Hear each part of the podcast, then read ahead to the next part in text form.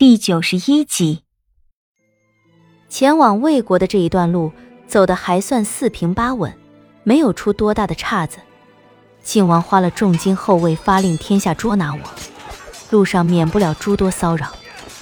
黑流星的杀手想拿重金厚位的天下各路杀手相继造访我们，暗杀下毒，明目张胆的劫持诸而有之。可李化生是杀手界的泰斗。那些杀手们想要从他的手中将我劫走，实在是异想天开。况且，我们中还有一位奇人，君十三娘。因此，这一路虽然并不顺利，但也没有大风大浪。而在这一路中，我再也没有见过莫九和明帝。唉，这一路虽然颇有阻碍，但是所有的目标在没有达成之前，总是变故横生的。这是亘古不变的真理，习惯就好。这一路我已习惯了各种离奇的事情，意料之中乃至意料之外的突然性的变故。然而这一次的变故却让我差点丢了性命，更是让我倍感震惊，难以置信。不是杀手的追杀，也不是阿郎一口将我吞了，而是关于君十三娘。这段波折还得从我们进入魏国境内三日后的夜晚说起，同往常一样的。忙于赶路而错过了投战的最后时刻，只能露宿野外。好在一路上有多半的时间都是如此，我已经习惯了。而君十三娘对于住的地方一向都很随意，从不挑剔，而且她好像更愿意露天而宿，因为这样一来，一日清晨她便可以饮到第一滴晨露。酷夏的天气，深山之中夜露极重，消磨了白日里升腾的热浪。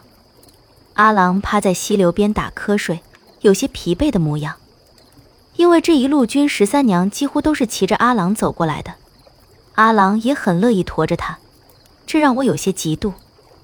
这晚的月亮尤其圆润，山间一片明亮的月光，亮得犹如白昼。李化生坐在梧桐树上擦着他的清明，这一路，清明剑饮了不少血。这把古剑已被鲜血洗得铮亮，在月色下泛着森森的寒光。而君十三娘则看着圆月发呆。我已经对这一幕司空见惯了，长发在夜风里翻飞如画，仰面朝天，眉心那一点朱砂痣像一轮红日挂在苍茫的雪原上，绿长似青烟，神情如深潭。我坐在李化生点的篝火前。烤着阿郎抓来的野兔，心想，他一定是又想起了那个人。那个人，他有着细细的眉和浅色的唇，长长的青丝弯在玉冠里，是他想不起来的那个人。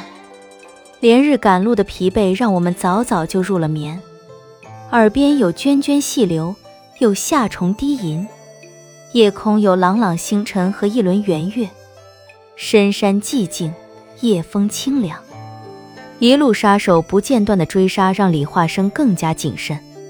每晚他都会睡在树上，他说这样可以看得远一些。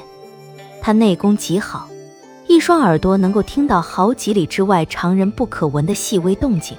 加上阿郎这头雪狼王操控着群山遍野的狼群保护着我们，有任何动静都逃不过他和阿郎的一双眼睛跟耳朵，我们也可睡得踏实安稳一些。奈何这一夜，我总是感觉身体里有什么东西在发出低沉的吼声，怎么也睡不沉。刚刚要睡过去，脑子里却浮现一幅幅诡异的画面。有时是一条金色巨龙腾飞在千军万马厮杀的战场上，有时是荒凉的沙漠上遍野的累累尸骨。我时而化作巨龙，时而又金戈铁马征伐四方。我迷迷糊糊之中醒来。一切又变成了一场梦，但是这个梦过于真实。回想起那日在幽乐山谷，司徒风用魂定之术将整个山谷定住，而我竟然撕开了那一股定格一切的力量。那时候从身体之中传出的那一声野兽般的怒吼，如今想来，却正和我梦中那金色巨龙咆哮的声音如出一辙。正因为这个缘故，我怎么也睡不沉。此前从未出现过这样的情况。我睁开眼睛，眼前只有熊熊篝火和群山之上那一轮遥遥的圆月，一切犹如梦幻泡影，瞬间即灭。但一闭上眼睛，尸横遍野的沙漠，巨龙腾飞于千军万马厮杀的战场，一切历历在目，宛若亲见。也正是这个缘故，这一晚注定是我最惊魂的一晚。虽然身心俱疲，但就是怎么也睡不沉。为了不影响李化生休息，我安安静静的靠在梧桐树下假寐。就在李化生的脚底下，他近些日子以来都要我如此，万不可离他太远。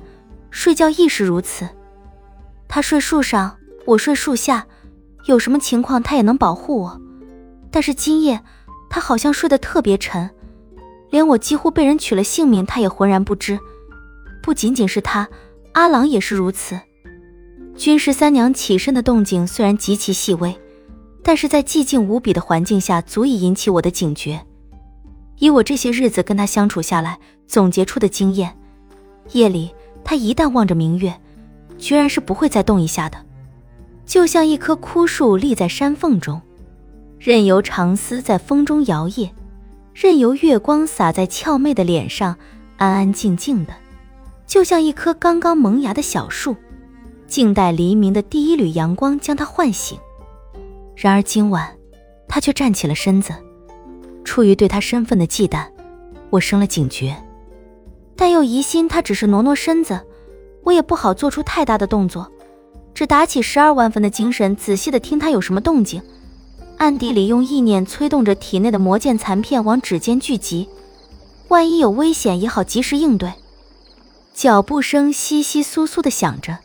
像是野兔在草丛里窜行的声音，但他的脚步非常缓慢，像背着千斤重担似的，艰难的举起又艰难的落下。细听之下，脚步声踉踉跄跄，蹒跚不稳。我与他之间不过十余步的距离，他却走了很久。终于，他走到了我身旁，静默了良久，周遭没有一丝一毫的动静。我怀疑刚刚的声音是不是我的幻觉。但是就在那一刹那，微闭着的眼睫之中忽然闪过一抹强烈的光芒，随即而来的是一股强横到极点的恐怖力量直冲心房，宛如心脏破碎般极致的疼痛，脸上瞬时变得犹如扔进了熔炉，金光乍现，是龙鳞，我心底兀然腾起一股野兽的闷吼，电光火石间，双臂之间生出一股巨大的力量。魔剑碎片化作一道闪电，硬心飞出，直射向身前的君十三娘。其实这并不是我的本意，我只想用魔剑的碎片划伤她，并不想取她性命。说实在的，我跟她无冤无仇，没有必要对她下杀手。但一股莫名的力量控制着我的双手，那股力量极其庞大，迫使魔剑碎片飞向君十三娘的速度极快，力量极大。犹如一道夜空里划破漆黑天幕的闪电，轻易的射穿了君十三娘的脑袋。